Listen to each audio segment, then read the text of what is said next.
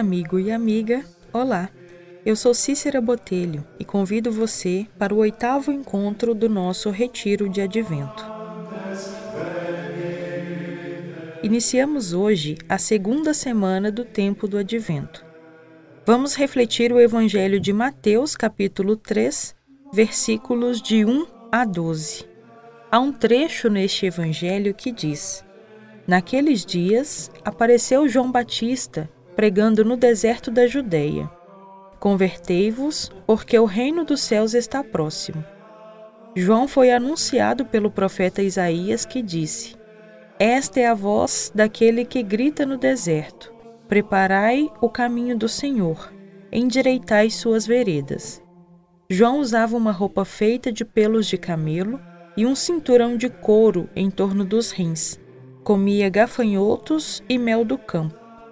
Os moradores de Jerusalém, de toda a Judéia e de todos os lugares em volta do rio Jordão vinham ao encontro de João. Confessavam os seus pecados e João os batizava no rio Jordão.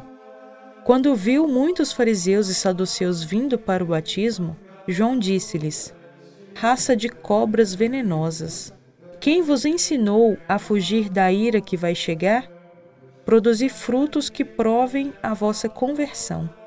Uma imagem que podemos extrair deste trecho do Evangelho do segundo domingo do tempo do Advento é o apelo a prepararmos a chegada do Senhor, preparando os seus caminhos. Preparar os seus caminhos consiste em endireitá-los, ou seja, eliminar tudo aquilo que representa obstáculos. E um sentimento que podemos pensar a partir daí é a inquietação.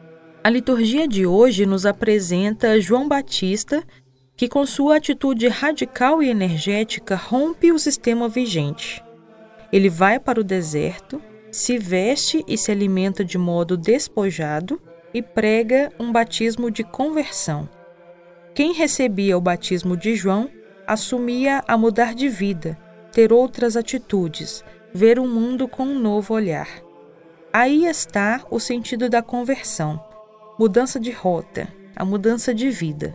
E somos chamados então a um gesto, a tomarmos uma atitude. Comprometer com a preparação dos caminhos do Senhor para este Natal que se aproxima. A cuidar do nosso coração, das nossas relações, da nossa espiritualidade, do respeito à vida da cultura do cuidado e do afeto.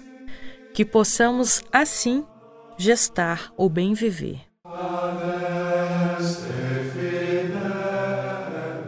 Ó Senhor, enche nossa vida de esperança.